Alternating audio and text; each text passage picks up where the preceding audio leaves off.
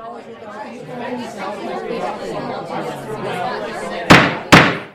right, my lords, we shall begin.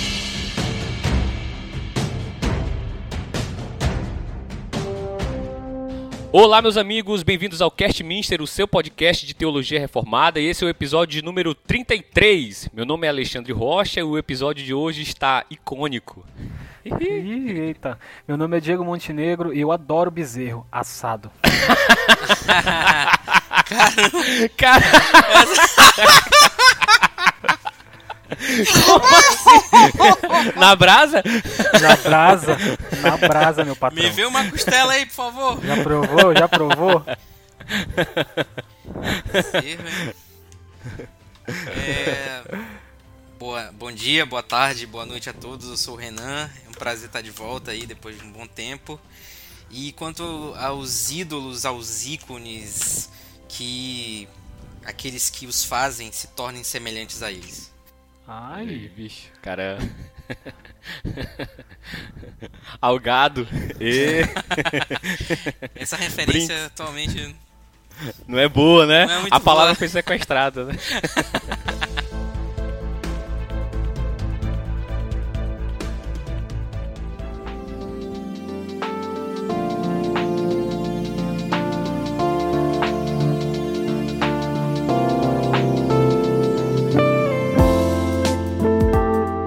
Então, pessoal, depois de mais um longo e tenebroso inverno, estamos de volta, né?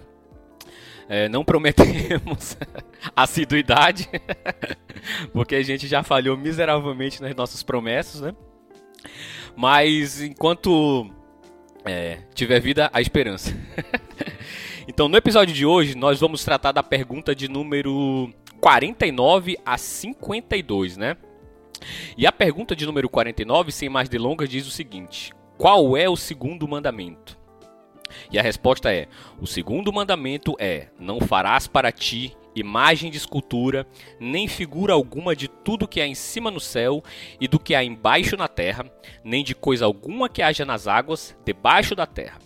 Não as adorarás, nem lhes darás culto, porque eu sou o Senhor teu Deus, o Deus zeloso que vinga a iniquidade dos pais nos filhos até a terceira e quarta geração daqueles que me aborrecem, e que usa de misericórdia com milhares daqueles que me amam e que guardam os meus preceitos. A pergunta de número 50 diz: Que exige o segundo mandamento? E a resposta é: O segundo mandamento exige que recebamos, observemos e guardemos puros e inteiros todo o culto e ordenanças religiosas que Deus instituiu na Sua palavra. A pergunta de número 51 diz: O que proíbe o segundo mandamento? E a resposta é: O segundo mandamento proíbe o adorar a Deus por meio de imagens ou de qualquer outra maneira não prescrita na Sua palavra. A pergunta de número 52 diz: Quais são as razões anexas ao segundo mandamento? E a resposta é: as razões anexas ao segundo mandamento são a soberania de Deus sobre nós, a sua propriedade em nós e o zelo que ele tem pelo seu culto. Muito bem, é. Como vocês viram, o episódio hoje vai, vai ser quente, vai ser meio polêmico. Espero que não seja escandaloso e que, acima de tudo, seja edificante para as nossas vidas, para a vida da igreja, né? Então vamos começar. Pessoal, é, as perguntas de número 50, 51 e a 52, elas falam repetidamente de adoração e culto, né? O que o segundo mandamento e a proibição de produção de imagens tem a ver com o contexto de culto? Beleza, é. O primeiro mandamento ele nos adverte a não adorar os outros deuses, né? E o segundo, ele está relacionado diretamente a como adorar o verdadeiro Deus. Tanto é que algumas tradições, esse o primeiro, o primeiro mandamento e o segundo mandamento eles estão acoplados, né? Como se fossem uma coisa só. E a gente tem que voltar lá no contexto do Oriente Antigo, em que era muito comum é, representar os deuses e deusas por meio de estátuas e por meio de esculturas. As representações de deuses eram muito variadas, né? Então, assim, o, o, o, o normal era se fazer imagens de escultura para representar os deuses, colocar essas imagens dentro dos, dos templos, né? Para que eles fossem é, adorados. A imagem material ela era entendida como, como se ela fosse animada, como se ela tivesse uma essência divina. Na verdade, pela essência divina, né? A essência divina animava essas, essas imagens e elas não simplesmente elas representavam esse Deus, mas elas manifestavam a, a presença desse Deus. Então, assim, é, não é que a imagem fosse o Deus em si, é, como um, um historiador da religião muito conhecido, Mircea Eliade, né, o Mircea Eliade, não sei ao certo, ele fala que qualquer objeto da, da natureza ele pode se tornar a, a manifestação do sagrado, que ele chama de hierofanias, né? O Diego pode até falar mais sobre isso. É, então, assim, qualquer coisa da criação poderia ser tomada e ser é, a representação, a manifestação de um Deus, né? Poderia encarnar, vamos dizer assim, essa manifestação, é, é, encarnar esse Deus. Logo, acreditava-se que a imagem ela podia se alimentar, ela podia beber água, ela podia ouvir música, ela cheirava o incenso né, que os, os, seus adoradores traziam. Então, o Deus ele era uma realidade encarnada na imagem. A imagem, por si só, como eu já falei, né, ela não era grande coisa. E é interessante a gente ver que é, em Deuteronômio 4, Deus ele, ele deixa bem claro assim que a revelação dele foi por meio da voz, né? foi por meio da sua palavra. E não foi por uma forma específica. É, a, a, os, israelitas eles ouviram somente os trovões, né? a majestade de Deus ali, aquele, aquele, aquele espetáculo maravilhoso, mas eles não viram nenhuma forma. Né? Então, assim, as outras nações elas acreditavam que as imagens elas possibilitavam que os humanos, os seres humanos, eles tivessem uma relação direta com Deus. Então, assim, eu vou fazer, vou forjar esse, esse ídolo, esse ícone, e essa vai ser a minha relação com, com esse Deus, né? Então, assim, a gente vai, vamos tentar manipular esse Deus por meio dessa, dessa imagem, dessa escultura. E já Deus não, ele, ele no, no estabelecimento do seu culto é muito claro que Deus requer que ele seja adorado é, já naquela época, né? Claro, né? A aplicação no, no, no, Novo Testamento que Jesus fala que ele requer adoradores em espírito e em verdade. Já naquela época, é, é, essa, essa questão já estava subjacente a isso. Então, assim, nós somos chamados a ouvir a Deus e não a olhar para Ele necessariamente, né? Tanto, é, é, é, fazer aqui um parêntese que a, a Bíblia fala, né? Que nós devemos olhar para o Senhor, né? Buscar o Senhor, mas assim, não nessa nessa desse ponto de vista material, né? De que nós devemos colocar a nossa confiança em algo que a gente possa tocar, em algo que a gente possa é, contemplar com os nossos olhos. Tá, então, é, continuando isso que o Renan falou, é, não é só essas perguntas citadas aí pelo Alexandre, 50, 51 e 52, que tem a ver com a questão do culto, né? Eu acho que, a, se eu não me engano, vocês podem me corrigir, mas parece que a primeira tábua toda né, dos mandamentos ela está ligada ao contexto de adoração e de culto. Então a gente tem que ler nesse contexto de que Deus está é, decretando ao povo dele o que é exigido no seu relacionamento com esse Deus e ele se apresenta no prefácio. Quem quiser, quem não tiver ouvido, pode voltar aí no nosso episódio sobre o prefácio, que é o episódio número 30. Então é, você vai entender que Deus ele começa se apresentando nesse prefácio como isso, como Deus que tirou o povo de Israel do Egito, como Deus que está se reapresentando após esse hiato, né, tempo em que eles passaram lá, é, suscetíveis a muitas influências do povo egípcio, a toda aquela cultura é, de ícones e de imagens dos egípcios. É, então é necessário tratar cada ponto. Então assim, esse ponto da adoração é o primeiro ponto, é o ponto central, mas não é o único. Esse sermão do, do, do Monte Sinai que Moisés recebe, ele não é só a lei moral de Deus. Ele vai continuar para outras etapas. Então Deus vai falar nos outros, na continuidade dos sermões, ele vai falar para Moisés qual o modo esperado do seu povo de viver a partir do momento que começa a se relacionar com ele. Isso envolve ética, isso envolve a questão jurídica, isso envolve casamento, sexualidade, isso envolve tudo, tudo. Economia, negócios, é, administração dos bens, tudo, tudo é abrangido nesse diálogo de Deus com o seu povo a partir do momento em que ele se revela como libertador. O culto é a primeira demanda. E é nesse contexto dessa demanda de culto que a gente está aqui. Então Deus está dizendo assim: olha, tudo que vocês viram, tudo que vocês é, é, souberam que estava ligado a uma majestade, a um poder, seja ligado a, a sei lá, forças naturais da, da colheita, do sol, das estrelas, da lua, do vento, do fogo. Tudo que vocês ouviram, tudo que vocês viram né, em formas de imagem, não é Deus. Não é Deus. Isso que o primeiro mandamento especifica bem. Deus é Yahvé. E o prefácio diz: Yahvé é o Deus que tirou vocês do Egito. E agora no segundo mandamento, quando essas perguntas 50, 51 52 é, focam na questão da adoração e, e, a, e deixa bem claro no segundo mandamento, no, na pergunta 50, que, tá, que tem a ver com culto, não só adoração no sentido geral, mas culto, é porque na, no momento de adoração a Deus a gente precisa ter em mente exatamente quem Ele é. E, e quem Ele é não passa necessariamente por um, por um ícone ao contrário de alguns deuses que toda a forma de relação com esses deuses falsos é, tem literalmente, diretamente a ver com a sua imagem, é, Iavé não. Iavé coloca como a marca principal dele ser o libertador do povo, ser o salvador desse povo e, e, ter os preceitos que ele tem para esse povo. Então eu acho que é por isso que tem a ver, de culto, tem a ver com culto esse, esse mandamento, porque ele está falando sobre como nos relacionamos, nos relacionamos com Deus, primeiramente nesse sentido de adoração a Ele. E, e isso não passa, porque por isso que o mandamento exige não fazer imagens, porque o relacionamento com Ele, que é o que ele está exigindo a partir daqui, de todo esse texto de Êxodo 20, o relacionamento do seu povo com Ele não passa pela mediação de uma imagem. Essa que é a questão imagem nesse sentido do que o, o, termo hebraico quer dizer, pezel, ídolo, né? Não, não passa por isso. Um ídolo não não está entreposto entre Deus e o seu povo. As formas como ele, como ele quer que o seu povo se relacione com ele estão aqui na lei e a gente vai desenvolver isso conforme for tratando a, a questão da lei mais amplamente falando.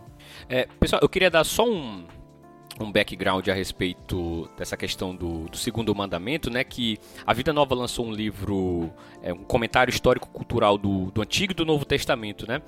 É, e, e, no do Antigo Testamento ele traz uma nota assim, é uma nota um pouco longa, então é, peço um pouco de paciência da parte de vocês e, e atenção aqui para o que ele diz. Ele diz assim: O segundo mandamento estabelece a forma como Yahvé deve ser adorado com a proibição de se fazer ídolos ou imagens dele, não de outros deuses. Essa possibilidade já foi descartada no mandamento anterior. O mandamento não tem nada a ver com representações artísticas, embora as imagens esculpidas do mundo antigo fossem de fato obras de arte. Essas imagens eram entalhadas na madeira, recobertas por lâminas de prata ou ouro, e então adornadas de ricas vestimentas. A proibição está mais relacionada ao uso das imagens e ao poder representado por elas. No Antigo Oriente Próximo, era através das imagens que as divindades se faziam presente de forma especial, a ponto de o ídolo de, a ponto de o ídolo de culto transformar-se no próprio Deus, quando Deus assim favorecia seus adoradores. Interessante que ele já até distou um pouco do, do que o, o Renan tinha, tinha mencionado. Embora essa não fosse a única forma dele se manifestar. Como resultado dessa ligação, feitiços, encantamentos e outros atos mágicos podiam, podiam ser executados diante da imagem a fim de ameaçar, intimidar ou obrigar a divindade a fazer algo. Percebam aí que é uma relação de controle da divindade, né? um, um anseio por controlar, por dirigir a divindade. Por outro lado, alguns ritos relacionados à imagem tinham como objetivo ajudar ou cuidar da divindade. Olha só a visão que eles tinham a respeito da divindade, né? Assim, as imagens representavam uma visão de mundo e um conceito de divindade incompatível com a forma como Yahvé se revelara. O mandamento também proíbe que se faça imagem de qualquer coisa no céu, na terra ou embaixo da terra. Em contraste com o Egito, na Palestina não havia o costume de adorar animais e nem deuses em forma de animais. No entanto, acreditava-se que certos animais, tais como o touro e o cavalo, representassem atributos da divindade e assim eram retratados artisticamente em esculturas colocadas no lugar da divindade. Um, uma questão interessante é assim, no Novo Testamento, lá em Colossenses, Paulo vai dizer que Cristo ele é a imagem do Deus invisível, né? E a palavra ali no, no grego é eikon, se, não sei como é que pronuncia, mas eu acho que é assim. É, a ideia é justamente essa de, de, um, de um ícone, de uma imagem, de uma esfinge, né? Então, assim, Jesus Cristo é a imagem né, é, do Deus invisível ali, né? É uma imagem viva, né? Me parece, né? E há muito debate sobre isso, e aqui o nosso desejo não é esgotar esse debate, né? Inclusive, dentro da própria IPB, existem pessoas a favor e pessoas contra uh, essa questão do, do uso até didático de imagens, né? E, mas o ponto é que me parece que no Antigo Testamento a questão do uso de, de imagens para fins culticos era relacionado com a, a, a delimitação da divindade. É, buscava-se é, dominar, buscava-se restringir, buscava-se controlar a divindade, né? Através dessas imagens, entendeu? Então Deus vai dizer assim: olha, eu não sou como essas imagens, eu não sou esse ser limitado, né? É, é, interessante que no Antigo Testamento é, a gente vê muito diálogo e antítese é, do povo de Israel, né, do povo hebreu, com os povos da, sua, da, da circunvizinhança. Né? Ao mesmo tempo em que eles eram Uh, eles absorviam muito da cultura desses povos, né? Inclusive no texto bíblico a gente vê traços é, de verdade, né, desses povos e que ganha status de escritura no texto sagrado, mas ao mesmo tempo a gente vê uma relação de antítese, né, em relação aos povos pagãos, né? Então, em relação a essa questão do, de cultos de imagem, né, o Senhor vai dizer assim, olha, é, eu não sou como esses deuses, né? Eu não sou um deus que você pode manipular. Eu não sou um deus que você pode fazer uma mandinga e você pode controlar a minha vontade. O, o Deus do Antigo Testamento e do Novo Testamento ele é um Deus indomável. Ele é um Deus que não está sujeito às nossas é, é, as nossas vontades, as nossas práticas, né? Ele é um Deus que ele é soberano, ele é um Deus que está acima de tudo, é um Deus que está acima de todos, né? É o Deus verdadeiro, um Deus que é diferente de tudo o que o povo já tinha visto ao seu redor, né? Nada pode contê-lo. Então, assim, isso é só para dar um, um background a respeito da questão do mandamento. E é interessante também notar que assim, o texto não fala simplesmente de fazer imagens da divindade, né? Ele fala também de não fazer imagem de nada na terra ou embaixo da terra, né? É, se você prestar atenção, porque essa, essa parte parece que muitas vezes nos escapa, né? Então, assim, se de repente se eu fizesse qualquer desenho, sei lá, de um, de um jacaré, é, eu simplesmente fizesse uma, é, um desenho de um jacaré, eu, eu, não estaria, eu estaria adorando esse, esse bicho só porque eu, eu meramente o desenhei, né? Mas agora o problema é que quando eu uso é, essa iconografia, digamos assim, né? Essa, essa, essa essa peça artística para fins de adoração e eu digo assim, ó, isso aqui representa o que é Deus de fato.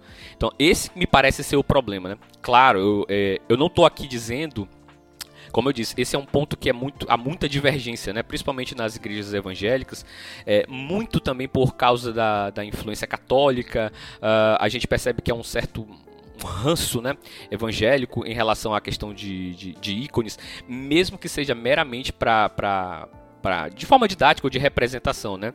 Nós, nós precisamos admitir que nós somos muito influenciados pelo, pelo evangelicalismo americano, né?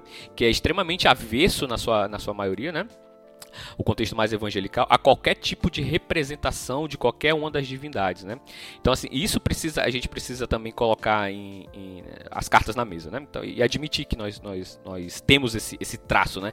E que para nós não é natural uh, você olhar para uma, uma, uma, representação de Cristo, ou do Espírito Santo, ou do Deus Pai, e, e, e não simplesmente olhar como uma representação artística. Né? Nós tendemos a olhar aquilo como um objeto de culto. Né? Então é, é algo que precisa ficar, ficar bem claro aí no, na nossa mente. Ei, ei, sim, hein, Alexandre? É, esse foco que tu deu assim, em como Deus está se colocando para o povo, foi o, que, foi o que eu quis enfocar também no meu comentário, de deixar claro que ele está se revelando e de que ele está colocando os termos na, nessa relação que começa a estabelecer entre ele e o povo. Deus está fazendo isso.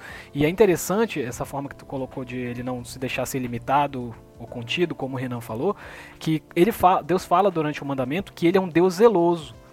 E, e, e, é interessante a palavra no hebraico, se tu for olhar, né, tem uma, uma, essa, essa palavra, esse verbo aí, ele é, é, na verdade é um adjetivo, mas funciona como um verbo, é, é que essa palavra ela tem tipo assim um campo léxico muito muito amplo. Eu tava dando uma olhada aqui um pouco antes do episódio e assim, tipo, aparece diversas vezes no Antigo Testamento a palavra zelo. Mas essa forma que está aí no original hebraico, acho que é Canaan, uma coisa assim. Essa forma que está aí, ela só aparece ligada à pessoa de Deus. Ela não aparece é, em outras ocasiões na, no Antigo Testamento. Todas as outras formas com que a palavra zelo aparece dão uma outra conotação, uma conotação de um ciúme é, sexual do homem pela mulher, meio, é um, errado, um ciúme né? um ciúme que pode ser puxado para um lado mais, mais é, de possessão mesmo, é, é, ciumenta, sexual, envolvendo casamento, envolvendo homem e mulher e tal. Essa é, forma que aparece aqui em Êxodo, eu não achei nenhum dicionário explorar de, que explorasse demais essa forma. Eles só colocam assim: ciúmes, entre parênteses, associado à pessoa de Deus. Ponto. Eles não exploram muito o campo léxico dessa forma, do, do, desse adjetivo. É, zelo, porque ele está ligado justamente a isso, a, a, a esse relacionamento. Todas as vezes que esse essa palavra vai aparecer, eu tenho uma lista aqui, vai aparecer em Êxodo 25, vai aparecer Êxodo 34, 14, Êxodo 34, é, ah não, já falei, Êxodo 34, 14, Deuteronômio 4, 24, Deuteronômio 5, 9, Deuteronômio 6, 15, em todas essas aparições o contexto é, eu sou um Deus zeloso, eu estou exigindo isso de vocês, então tem a ver com essa demanda, Deus está demandando isso, isso que é, isso que é muito importante, a gente não está estabelecendo, a gente não está falando aqui de um, sei lá, de um padre, de um líder de uma religião que está estabelecendo como é que é, ele acha que a adoração convém melhor. Não, é Deus dizendo quem ele é e como ele quer, como ele quer ser adorado. Isso é, isso é, isso é muito importante deixar, deixar claro, né? Então, por isso que toma essas conotações. O Senhor ele era ciente de como o culto acontecia, todos os entornos que Israel conhecia, e ele está estabelecendo a forma dele. Sim, sim.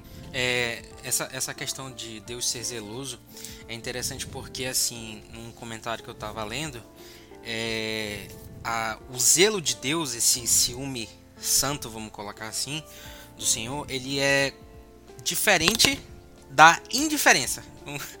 é até meio um jogo de palavras, né? Porque assim, aqui, o Deus de Israel, ele não é indiferente ao modo como o seu povo o adora, diferentemente das outras nações, e que a, a, o estabelecimento do culto era a partir do povo, certo? Para o Deus. Na verdade, Deus estabelece o seu o seu culto para o seu povo. Então assim, eu entrei em aliança com vocês, né? Eu fiz tudo, eu estabeleci essa aliança e eu quero ser adorado dessa maneira. Essa é a maneira correta de me adorar. Então assim, Deus não é um Deus indiferente ao seu culto e nem ao seu povo, porque assim, ele está numa relação de, de casamento, né, com o seu povo. Uhum. Então assim, a igreja, vamos colocar já pro, pro no contexto do Novo Testamento, a igreja é a noiva de Cristo. Então, assim, como noiva, como esposa de, de, de Cristo, Cristo tem esse, esse zelo por ela, de dizer assim: olha, é, eu não sou indiferente a você ir após outros deuses, né? Eu não vou achar isso normal, eu não vou achar isso correto, então volte-se para mim. Eu sou o teu libertador, eu sou o Senhor, eu sou aquele que te fez, que te conhece, etc. Ele vai dar N razões, né, para que nós não, não é, possamos ir a outros deuses, né? Sim.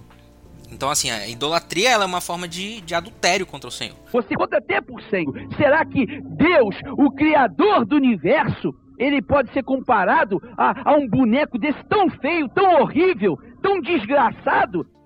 E pegando esse teu gancho já da, da idolatria, o Renan, é, pensando justamente assim, além desse contexto de culto, né, nós podemos dizer que as imagens e o, os objetos é, podem representar o risco nessa questão da, da idolatria, porque que é, por exemplo, é como diferenciar a contemplação de peças de arte de, de idolatria? Então, aí olha só, tem, tem, um, tem um negócio que eu gosto muito no, quando toda vez que eu volto para dar uma olhada no Antigo Testamento, ou então que eu tô fazendo, quando eu estou fazendo minha leitura sequencial do Antigo Testamento, toda vez que eu chego lá, lá em Números, lá em Levítico, quando dá, Moisés dá todo aquele foco na como foi a construção do, do tabernáculo e de todos os itens do tabernáculo, é, o zelo do Senhor, novamente aqui a palavra zelo, é pela, pelo, detalhe, pelo nível de detalhe que ele demanda na construção do tabernáculo, como ele quer que seja feita cada peça, cada toda a estrutura do tabernáculo, todos os itens que compõem o tabernáculo, isso fica muito evidente que Deus ele se importa muito com a beleza. Ele se importa muito com, com a estética, ele se importa muito com isso. E lá era no contexto de culto. Ele está estabelecendo como a arte vai servir o culto como a arte, como a estética vai adornar a adoração a ele. É, é, Deus determinando isso por meio. E aí Moisés tem que chamar um cara lá, que eu esqueci o nome dele agora, infelizmente, mas que é o, o artífice mais conhecido por trabalhar com metal e com madeira, com pedra e tal. E é ele que cuida de toda, supervisiona toda essa parte. A tribo de Israel começa a trazer ouro, prata para ser fundido e usado nisso. Então, assim, tem toda uma comoção artística do povo de Israel para fazer com que o tabernáculo que o culto fosse o mais bonito possível. Davi, lá na, já, já lá na, na Terra Prometida, ele é tocado no seu coração por isso, né? Porque ele habitava numa casa feita de cedro, se eu não me engano, e Deus morava num tabernáculo. Segundo o Wikipedia, diz que o nome do cara é Bezaliel. Bezaliel, né? Então, Ou Bezalel. Tá... É, é, se eu não me engano é Bezalel, alguma coisa assim. Mas é, se, tá, é. se tá, no, se tá no, no Wikipedia, tá certo. Aí... A propósito, aí, a pro... Davi... só, só um parêntese. Sim, vai, vai. É, se o Vitor da Igreja Presbiteriana do Coroado 13 estiver ouvindo esse podcast, é, tá aí o nome do seu filho, Benzalel. Toma. Aí chega Davi, Davi também tem o mesmo problema. Davi olha para o tabernáculo, olha para a casa real onde ele morava e ele fica incomodado que em padrões estéticos daquele tempo a casa dele fosse muito mais bonita que o tabernáculo. E Deus, apesar de Deus dar uma certa é, bronca nele ali, Deus aceita que, que seja um templo é, esteticamente mais bonito feito para ele do que o tabernáculo era. Então, assim, Deus não, não rejeita o, o, a beleza, não rejeita a arte, não rejeita nada disso. Então, tá claro já aqui para mim que, que o cristão, o crente se envolver com arte, com produção artística, é, é, não, não, não interfere nada a ver nesse, nesse mandamento de, de, de não adorar outros, outros deuses ou de adorar por, por meio de imagens, porque isso aí a gente está falando agora fora do contexto de culto. Mas o que eu quero frisar é que esses, esses, esses exemplos que eu dei do Antigo Testamento, eles estão em contexto de culto. Tá? O, que, o que Davi fez foi pensando na adoração no serviço público e o que os filhos de Israel fizeram, trazendo seus materiais e contribuindo para a construção do tabernáculo e dos itens do tabernáculo, também era pensando no contexto de culto. Mas, pensando fora do contexto de culto, que é a pergunta do Alexandre, é, fica óbvio que não, que esse preceito é o preceito de que a criação do Senhor é boa e de que envolve o nosso cuidado, a nossa capacidade de administrar e de organizar a criação nossa capacidade de, de pegar a criação num estado onde ela está ali solta, natural e, e, trabalhar isso de uma forma melhor. O Senhor, nos, o Senhor colocou em nós o, a habilidade de fazer isso. Aquilo que vai falar lá em Tiago, né, que todo dom perfeito ele vem do, do Pai das Luzes. Não há sombra de variação nisso. Não existe a, a, a arte boa e a, e a, arte má em si. É o, que, é o que a gente faz com essa arte, né, que vai dizer se ela está servindo a um mau propósito ou a um bom propósito. Então eu, eu acredito que você é, ter um apreço artístico por obras de arte não tem problema nenhum. E aí, conforme o Alexandre for puxando esse assunto para a área mais polêmica, que é como a gente pode introduzir a arte e a estética dentro do culto, aí a gente vai comentando. Mas aqui deixando claro, fora do contexto de culto, eu simplesmente eu acho que não tem nenhum nenhum problema em produzir qualquer tipo de arte que seja até mesmo é, até mesmo arte sacra, né, que a gente chama, desde que feito com ordem e decência. Né? Mas é, fora do contexto de culto, acho que não tem nenhum problema. Aí dentro de culto a gente vai discutir mais pra frente. Então, essa questão da, da idolatria, né? Pensando no contexto de culto especificamente, a gente enxerga com bastante nitidez no Antigo Testamento que a idolatria estava muito associada a dois fatores, né? Que é uma, a injustiça e a perversão moral, né? Uhum. Apesar de a perversão moral também ser um tipo de injustiça. Mas são dois aspectos que estão intimamente ligados, né? E que a adoração de um falso Deus é, era consequência dessa adoração, essa, essa injustiça, essa perversão moral. É, é, é tanto que a gente vê no, no, Antigo Testamento, quando o povo se desviava do Senhor, né? E adorava falsos deuses, a gente via a, o pobre sendo negligenciado, né? O, o, o, órfão, o estrangeiro, a gente via perversão na área sexual, né? A gente via perversão no sentido de sacrificar os próprios filhos a, a, a falsos deuses, né? Ao deus Moloque, né? Nós vemos então assim como, como um, uma falsa concepção a respeito de quem Deus é, é diretamente afetava a maneira como o povo se portava diante desse Deus, né? Então, assim, sempre que o povo adorava uma falsa divindade, é, isso tinha repercussões na vida prática deles, que era injustiça e perversão moral, né? Então é, é, muito nítido isso, é muito nítido. É tanto que vários profetas se levantam, né, para falar contra, contra isso, né? É, e às vezes numa linguagem extremamente pesada, inclusive, né? Por conta dessa questão sexual, que eu nem vou entrar aqui, apesar de estar tá no texto bíblico, Ezequiel, né? Mas é, Ezequiel Filhos. Pesadíssimo, pesadíssimo. Se você for ver ali, é um negócio assim que. Totalmente politicamente incorreto. Até para nós ocidentais, é um negócio assim que, que é extremamente desconfortável de ler, né? Uhum. Mas tá lá, é, o profeta quer chocar mesmo, ele quer dar o peso necessário para o povo pensar: olha, vocês estão adorando um, o falso Deus, vocês se desviaram do, do Deus verdadeiro, entendeu? Ei, ei, Alexandre? Pode falar, pode falar. É, é, engraçado que tu falou assim, o profeta que ele, ele queria chocar mesmo, né? Uhum. E é interessante que é, os profetas eles utilizavam algumas figuras, algumas, é, como eu posso dizer, alguns elementos para significar o qual era o pecado do povo, né? Uhum. Não era só uma questão do profeta chegar lá e falar assim, ó, oh, vocês estão fazendo isso, isso, isso. Não, uhum. por exemplo, Oséias, né? Ele vai lá e se casa com uma mulher, com uma prostituta, prostituta. né? Então isso é um símbolo que está apontando para o pecado do, do, do povo. Uhum. Então o profeta ele age mais ou menos como um artista moderno, né? Uhum, artista, uhum. O artista pós-moderno, na verdade, ele quer chocar a sociedade, ele quer chocar e quer quebrar os padrões, etc. Então assim é uhum. interessante ver nesse contexto de que a gente está falando de arte que assim do que tu falou da, da injustiça, quando o povo se desvia e vai e comete a idolatria, cai na idolatria, e isso reflete-se na sociedade, é interessante que o Huckmaker ele vai falar assim que a arte ela representa a realidade, ela tem que representar a realidade. Então assim, no momento em que você está fabricando ídolos, você está fazendo arte, né? Um artífice, uhum. então o artífice está fazendo sua arte, está criando arte aquele cara que está fazendo o ídolo, ele é um artista, né? E ele está representando a sua realidade, que é uma realidade de injustiça, uma realidade de pecado, que é completamente simbolizada naquele ídolo. Sim, sim, sim, sim. E é interessante, é, é, por exemplo, tem um irmão da nossa denominação, que é bem famoso aí, tem uma, uma, expressão nacional. Ele falou uma expressão que eu achei muito interessante, né? Nos protestos que eles fazem, é, denunciando né, a, a, a corrupção, é, é, protestos em favor do, do, do, povo, né, dos mais pobres, ele usou uma palavra que eu achei muito interessante, cara. Ele falou que aquilo era uma espécie de uma profecia encenada, né? É tipo, profecia não no sentido de prever o futuro, né, mas de denunciar os pecados da sua época, né? E, cara, a gente vê no Antigo Testamento que tem muito isso, né, de profecias encenadas, né? De, é, eu acho que quem era?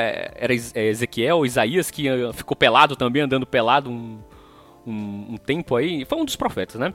me fugiu agora a memória, que andou peladão é, como uma forma de, de, alertar o povo dos seus pecados, né? Você falou aí de Oséias também, né? Que é uma outra, uma outra profecia encenada, né?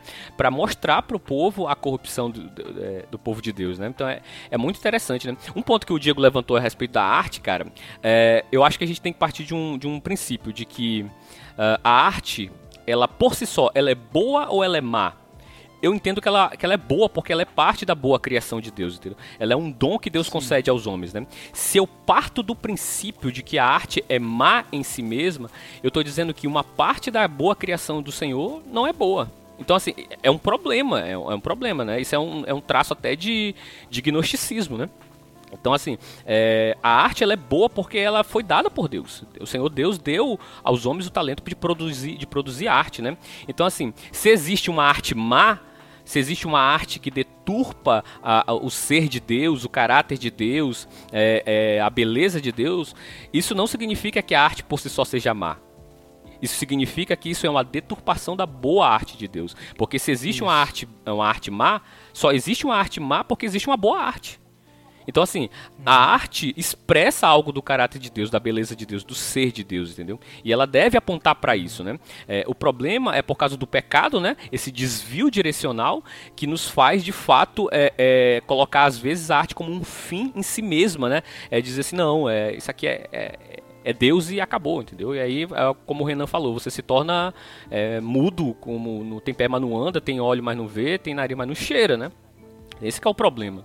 Hein, Alexandre? E tem uma, é, como você falou, que a arte é a produção e reflete a realidade de cada sociedade. É interessante que toda a argumentação do apóstolo Paulo é, lidando com as igrejas gentílicas era de converter é, os israelitas, não necessariamente para serem judeus, né? Mas para se converter em dois pontos que era muito importante para a vida judaica, que era a moralidade sexual uhum. e a questão da idolatria. Esses dois pontos assim são centrais na, na, em todas as cartas de Paulo, principalmente nas pastorais. Se você for ler, ele está sempre advertindo. É, convertam-se dos ídolos, ou, ou já agradecendo a Deus pela conversão dos ídolos, das pessoas, dos seus ídolos para Jesus, ou então comemorando que aquelas pessoas não fazem mais parte da lascívia sexual que, que é comum da, de, de, tal povo, seja em Filipos, Colossos, uhum. etc. E, e, e, o interessante é que alguma coisa precisa, precisa preencher esse buraco, porque essas pessoas viviam numa, num, num, em comunidades que, cara, era repletas de representações de deuses. A, a vida pública e cultural era muito é, encenada, muito palpável, né, por meio de imagens, de pinturas, de gravuras, templos que eles visitavam, prédios públicos que representavam coisas. O que, como é que o cristianismo vai preencher tudo isso? E, de, e, de, e, se a gente for pegar a argumentação de algumas correntes teológicas posteriores, esses, esses cristãos iriam viver no vácuo, né? Uhum. E parece que não, parece que o apóstolo Paulo está preocupado em colocar Jesus para ocupar todos esses espaços. Uhum. Jesus como sendo a representação do templo verdadeiro de Israel, não o templo físico que ficou para trás, mas do templo onde todas as coisas vão convergir, né? Todas as coisas convergem nele, né? Tudo, tudo, tudo foi feito por ele, para ele, por ele, né? Para ele e tal. Então, assim, o apóstolo Paulo tem essa preocupação de moldar o imaginário desses povos para que a mente deles fossem convertidas dos ídolos e da imoralidade sexual para Cristo. E, e não é surpresa se a gente for ver que as, as primeiras representações de Cristo, os primeiros ícones e imagens de Jesus datam dos primeiros séculos, assim, não é uma questão medieval como muita gente pontua, né? Ah, na igreja medieval a igreja passou a adorar imagens. Não é, não é tão simples assim, não. Você vai encontrar pinturas, você vai encontrar gravuras e outras coisas dos primeiros séculos, ou seja, mas não é porque eles queriam adorar e não é porque eles tinham templos e essas coisas estavam expostas lá no templo para o culto. Era porque eles precisavam preencher todo o imaginário de como a mente deles funcionava. E se Cristo agora de repente é o centro de todo esse imaginário, se Cristo é o templo, se Cristo é o Kyrios, se Cristo é o Messias, se Cristo é o rei, não César, mas Cristo é o rei, cara, é, é, a igreja vai buscar se apegar a essa imagem, não tem, não tem como. E, e para aquelas pessoas do primeiro século isso era muito, muito, muito importante. Sim. É, pessoal, é, atenção para isso. Eu quero pontuar uma, uma questão aqui que a gente vai fugir um pouco da pauta e a gente vai trazer um pouco mais para o nosso contexto aqui é, nacional mesmo. Uma questão mais BR. É, é vocês sabem que nós somos presbiterianos, né? E a, talvez a maioria de, que, de vocês que nos ouvem é da igreja presbiteriana. E já teve, e volta e meia surge um debate é, na igreja presbiteriana em relação ao uso de, de ilustrações a respeito de, de, das pessoas da Trindade, né?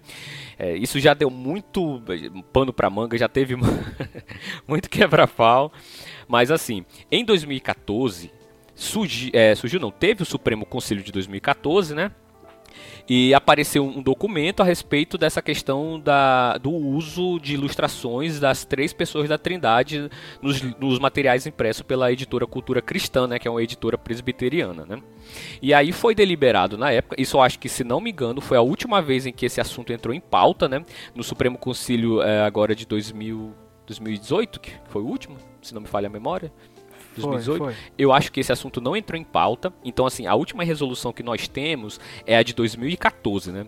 E no documento 24, ela diz assim: é, quanto ao documento 70, ou seja, que era proposta visando a proibição de ilustração que aludam às pessoas da Trindade nos materiais impressos da editora Cultura Cristã, aí o documento diz: considerando primeiro que o uso das supracitadas ilustrações não viola em nada o segundo mandamento mencionado. Segundo, que há falta de dados estatísticos e provas cabais que possam corroborar com as afirmações do sino do proponente, ou seja, acho que o sino do que propôs essa, essa proibição, né? Uhum. Eles deviam estar tá, tá alegando alguma coisa que não foi comprovada através de provas. Em terceiro, que as revistas, publica é, que as revistas publicadas pela Casa Editora Presbiteriana não fere princípios bíblicos, mas procura pedagogicamente corroborar com o aprendizado. Em quarto lugar, que as ilustrações não visam levar atenção para isso, não visam a, não visam levar ninguém ou nada à adoração e o caráter é tão somente ilustrativo, pois caso a ilustração servisse à adoração, seria muito perigosa. O Supremo Concílio da Igreja Presbiteriana 2014 resolve então tomar conhecimento, não atender o pedido de proibição das impressas das impressões de ilustrações nas revistas publicadas pela Casa Editora Presbiteriana. Então, assim, é, vocês que nos ouvem, né, que são da, da, da nossa denominação, é, fiquem tranquilos quanto a isso, ao uso de ilustrações ou, é, é das pessoas da Trindade com mero desejo pedagógico, né, com, com um fim pedagógico, né, que não para, adoração, para prostrar-se, para dirigir orações, né, mas com fins meramente pedagógicos, né. Claro, Sempre vai ter pessoas que vão discordar, sempre vai ter pessoas que não concordam, né? Que acham que a, a denominação está se desviando, que a denominação está negando os seus símbolos de fé. Bom, isso é outra discussão, mas fato é que a nossa denominação não é contra a, a a confecção, né, de, de a, a, ilustração das pessoas da trindade, da trindade, com fins pedagógicos, com fins de ensino, não é? Então, assim, que, de, uhum. que fique bem claro, tá? Que fique bem claro que essa é a posição atual da Igreja Presbiteriana do Brasil. Pode ser que essa, essa, essa decisão é, mude? Pode, porque é, é, uma instituição, né? Apesar de ser divina no sentido de, ser, de estar debaixo da, da graça de Deus, né? Mas é uma instituição humana e é falível, né? Então, assim, é, discordar, isso aí está aberto, né? Nós, nós, nós não obrigamos as pessoas a isso, mas assim, é o que está na nossa Constituição hoje, é o que está no nosso Supremo Concílio, é, é isso que está em, em, vigor no momento, né? Então, assim, só para fins de, de conhecimento, né? Porque acho que muita gente nem, nem conhece dessa... E você acha isso aí fácil na internet, viu? Só é jogar lá Supremo Concílio 2014, documento 24 e vai aparecer lá, ok? Aí só para finalizar antes de prosseguir, acho que o Renan vai querer falar alguma coisa. É, essa a gente não pode quando estiver falando de arte, de produção, de ilustração, de tudo que o Alexandre acabou de falar, desassociar o mandamento da linguagem é, original da língua original, do idioma original. Por quê? Porque é muito fácil você pegar, por exemplo, ah, o segundo mandamento proíbe a, a feitura, a produção de imagem, ou seja, você pegar essa palavra do português e aplicar para essas ilustrações, aplicar para produção artística, é, para um, de repente um ícone que você vai você vai fazer a capa. Eu, eu sou um músico cristão e eu vou fazer um disco que é todo focado em Jesus e eu não posso fazer a representação dele na cruz e tal é muito fácil você pegar essa, essa imagem, essa palavra imagem do português e aplicar. Mas quando você vai ao hebraico, a gente já falou aqui, voltamos a mencionar. A palavra que está lá como imagem é ídolo. Ela significa ídolo. Então, está é, tá muito mais associado ao que se faz perante a imagem, que é adorar o ídolo, e o que ele representa, que é uma falsa pretensão de ser Deus, do que necessariamente só a representação visual. Então, só para finalizar meu último comentário. Entendi. Então, assim, só para fazer um, um disclaimer. é, a gente também não está dizendo aqui que quem é contra, em qualquer situação, né? Está pecando, né? Nós não estamos obrigando as pessoas assim, não. É... Então chega lá na tua igreja, fala com o teu pastor e diz assim, não, pastor, agora a gente vai colocar um ícone ali, a gente vai colocar uma, uma imagem ali de das pessoas da Trindade e tal, porque não é pecado. Gente, existe muita discussão ainda sobre isso, entendeu? Existem pessoas que têm uma sensibilidade maior em relação a isso e que por conta, é, até mesmo, as, as pessoas podem até dizer assim, não, não é, é, é, é, é bíblico e tal, não sei o quê. Mas a gente percebe que é, por conta de uma de um anticatolicismo, né? Que, que é, continua esse traço assim de, de, de, não querer nada que, que lembre uh, uh, catolicismo, né? Mas é bom deixar bem claro que existem denominações genuinamente evangélicas, reformadas inclusive, e que fazem uso de ícones para fins meramente artísticos, né? Fins meramente pedagógicos, né? Então assim, é, sejamos sensatos, né? Se, se, tenhamos bom senso, né? Nem muito ao céu, nem muito à terra. Então, assim, não, não sou contra quem. Se, se você é contra, se você é contra a, a, a ilustrações em qualquer instância, ok, tudo bem. Vá eu em sou. paz, né? Eu sou, eu sou é, Então, pronto. Vá em paz em nome de Jesus.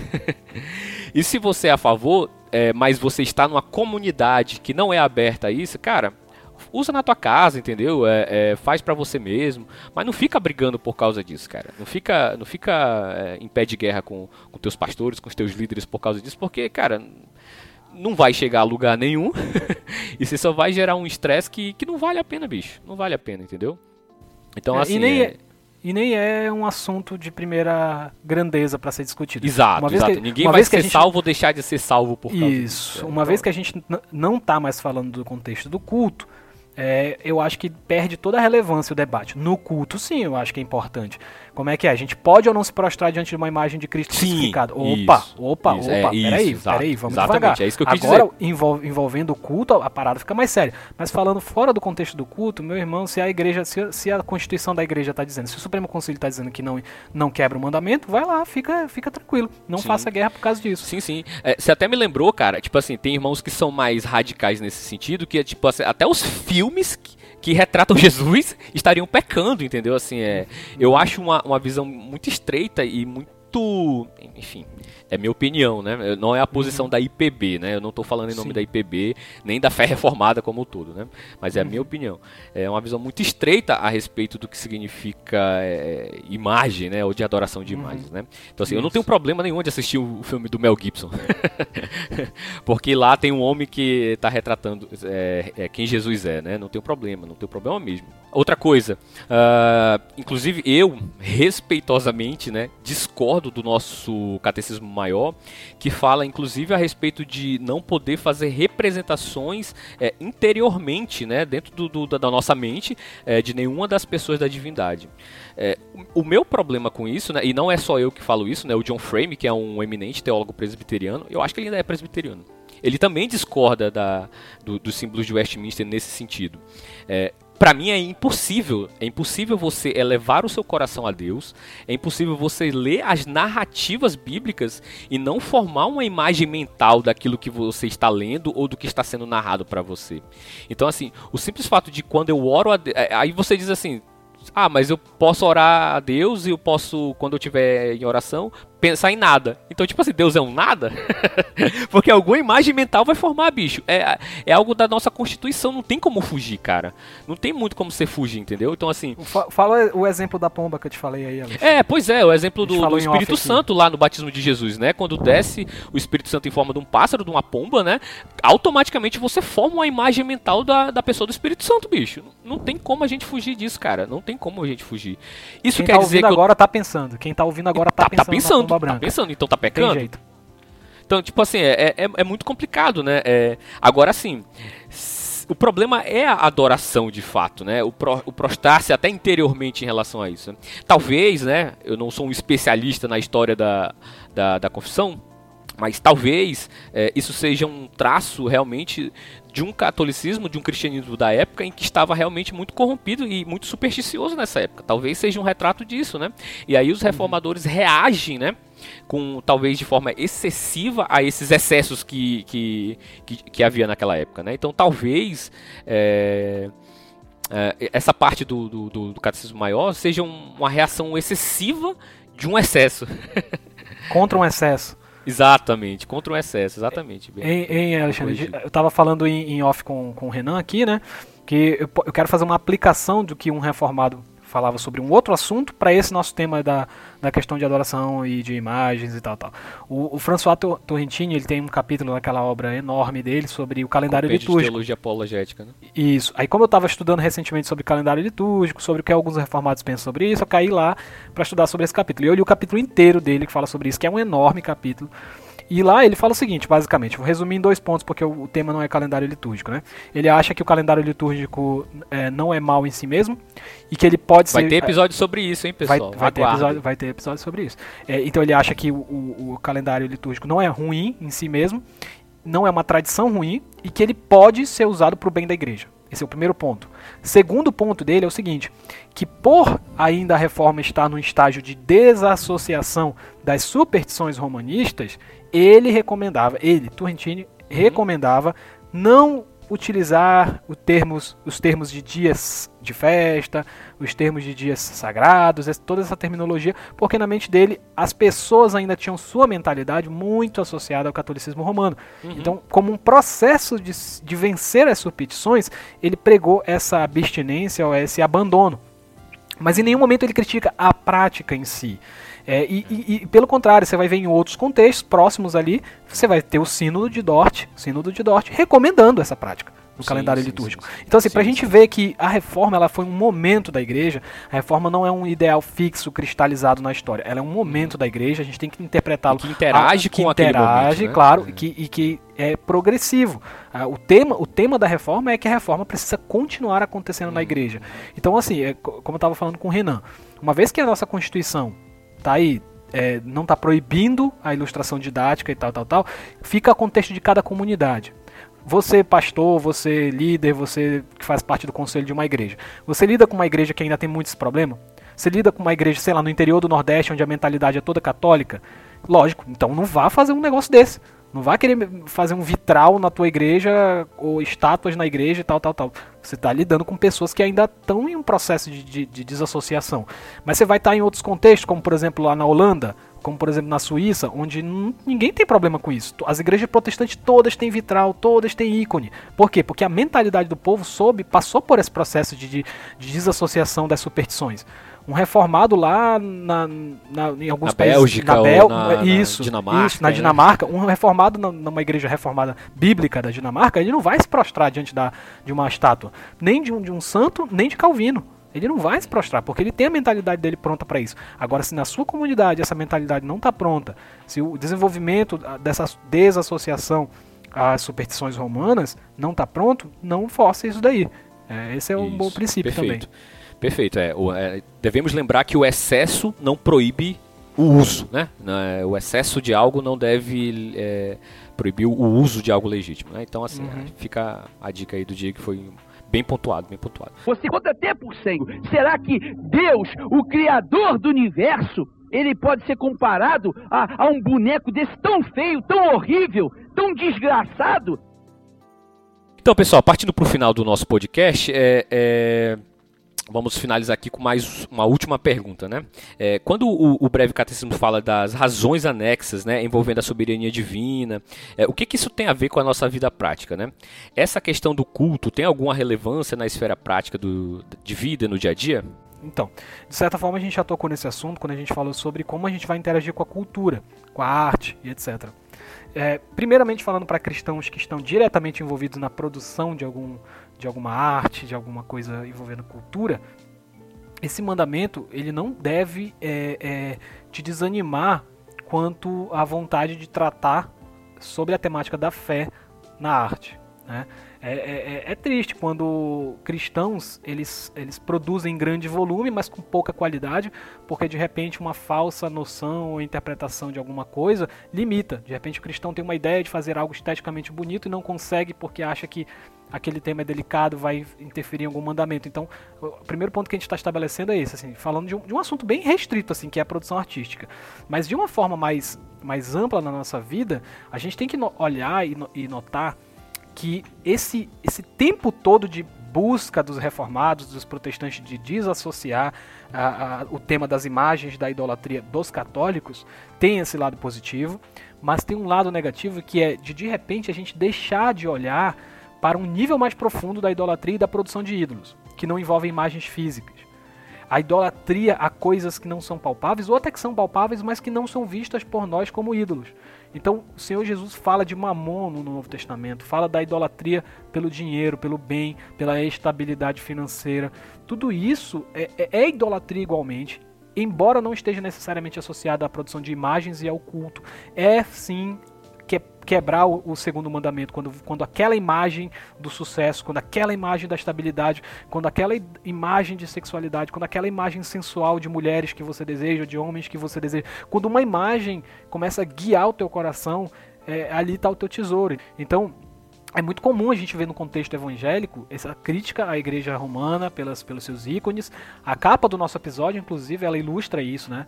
É, você pode estar olhando a capa aí e, num primeiro momento, antes de dar play nesse episódio, você pode ter pensado que a gente ia passar o episódio inteiro descendo pau é, é, lá, na, na igreja católica. E, e não é só isso. A gente não pode parar por aí com, uma E crítica. pra falar a verdade, cara, eu sinceramente, eu nem acho que todo É, católico seja é, um idólatra, né? Exatamente, Eu- a gente exatamente. fala de um catolicismo mais popular, né? popular, Mais, né, periferia mais- ou sei lá algu- alguma coisa do tipo, falta de entendimento, a gente idealiza isso daí e ponto. Mas eh, não é nem, nem esse o objetivo do episódio. Agora a essa altura do episódio já deu pra perceber isso, mas que outras formas de religião evangélica podem conter idolatrias mais disfarçadas, idolatrias mais eh, com uma roupagem que não parece de adoração, mas estão adorando a prosperidade, estão adorando a felicidade humana, estão adorando, sei lá, por aí você vai desenvolvendo. Acho que já deu para entender meu ponto. O fato é, a- o, o problema é mais profundo, como o Senhor Jesus disse. O que você coloca na boca é, vai sair, não é, o que te não é o que vai te contaminar, mas é o que sai dele. É o teu coração. Como, como a gente já conhece essa frase. O coração é a fábrica dos ídolos, né? Então, assim, você tem que tomar cuidado com o seu coração. Em primeiro lugar, se ele vai te direcionar para adorar um ícone, beleza, você se abstrai disso daí, de ter ícones.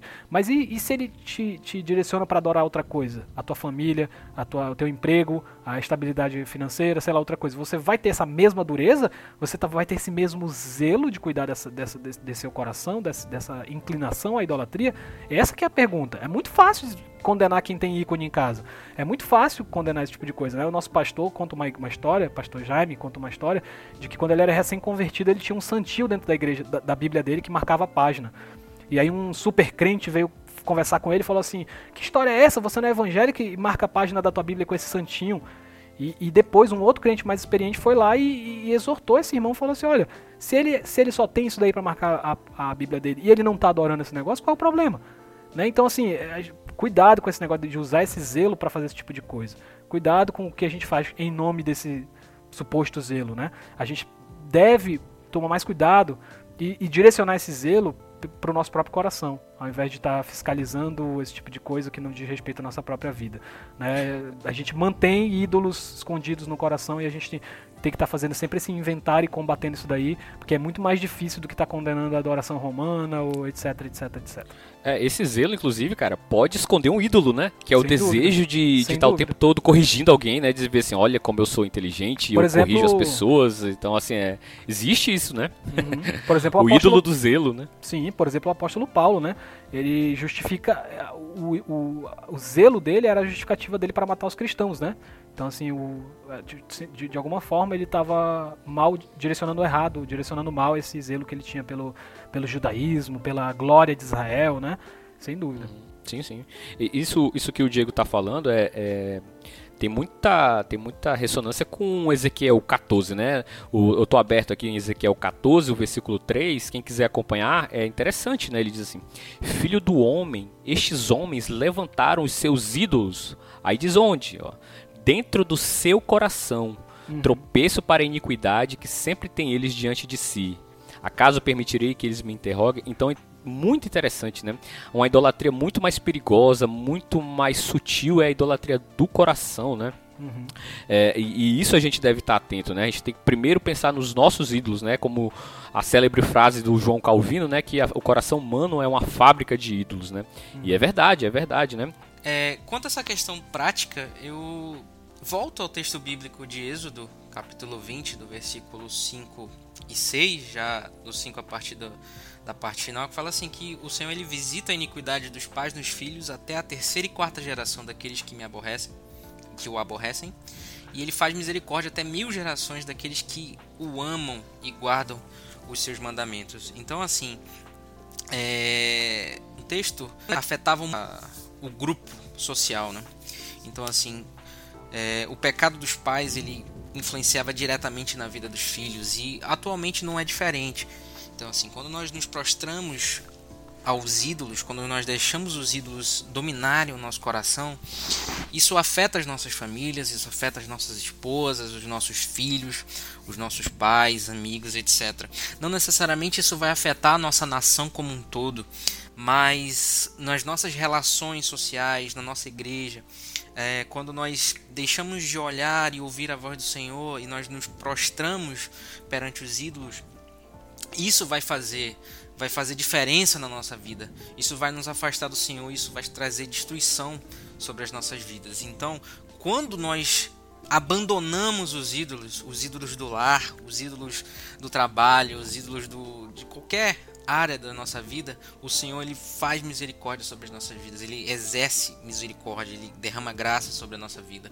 Então, assim, é, quando nós é, o adoramos em espírito e em verdade, ele faz misericórdia até mil gerações. Então, assim, a, a, assim como se você não, se você é, desobedece o Senhor, ele executa juízo sobre a sua vida e também, e, digamos assim, por é, por tabela afeta todas aquelas pessoas que estão, estão próximas a você, a bênção do Senhor ela também vai vai alcançar você e a sua família e as gerações que virão após você. Amém. Amém. Eu queria só é, finalizar a minha fala nesse episódio lembrando o seguinte, né? O Senhor Deus nos fez, né? Fez o homem à sua imagem e semelhança, né? A sua imagem e semelhança os criou, né? No entanto, por causa do pecado, né? A imagem de semelhança de Deus, o homem, ainda que preservada, está manchada pelo pecado, né? Nós somos um, como o Renan mencionou num episódio, né? Nós somos uma ruína gloriosa, né? Nós estamos agora envoltos em pecado, né? E, e, e manchados em todo o nosso ser pela queda, né?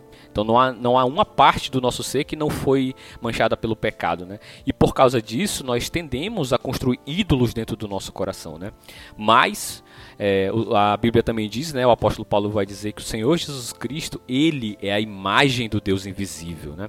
Então assim precisou vir um, um homem perfeito, né? A imagem de Deus perfeito e sem pecado, né, para livrar a nós, homens que também criados à imagem de Deus, mas pecadores, né, para ser livres do pecado. Então o Senhor Jesus Cristo vem, a imagem perfeita, né? A imagem do Deus invisível, para resgatar pecadores, né, como nós, né? E para nos livrar dos nossos ídolos, da nossa idolatria. Então a nossa oração, que a nossa oração seja, Senhor, som do meu coração, Livra-me dos ídolos que eu tenho. Livra-me do ídolo de ser amado, do ídolo de ser reconhecido pelo que eu faço, do ídolo da minha inteligência, do ídolo do meu zelo. Livra-me do ídolo da, do meu posicionamento político, Senhor. Livra-me. Livra-me do ídolo do sexo. Livra-me do ídolo da imoralidade. Livra-me. Livra-me do ídolo do consumismo. Livra, Senhor. Do ego. Livra-me. Livra-me. Essa deve ser a nossa oração, né? Então, assim, é, eu termino com essas palavras, né? Rogo que o Senhor abençoe a todos e um abraço.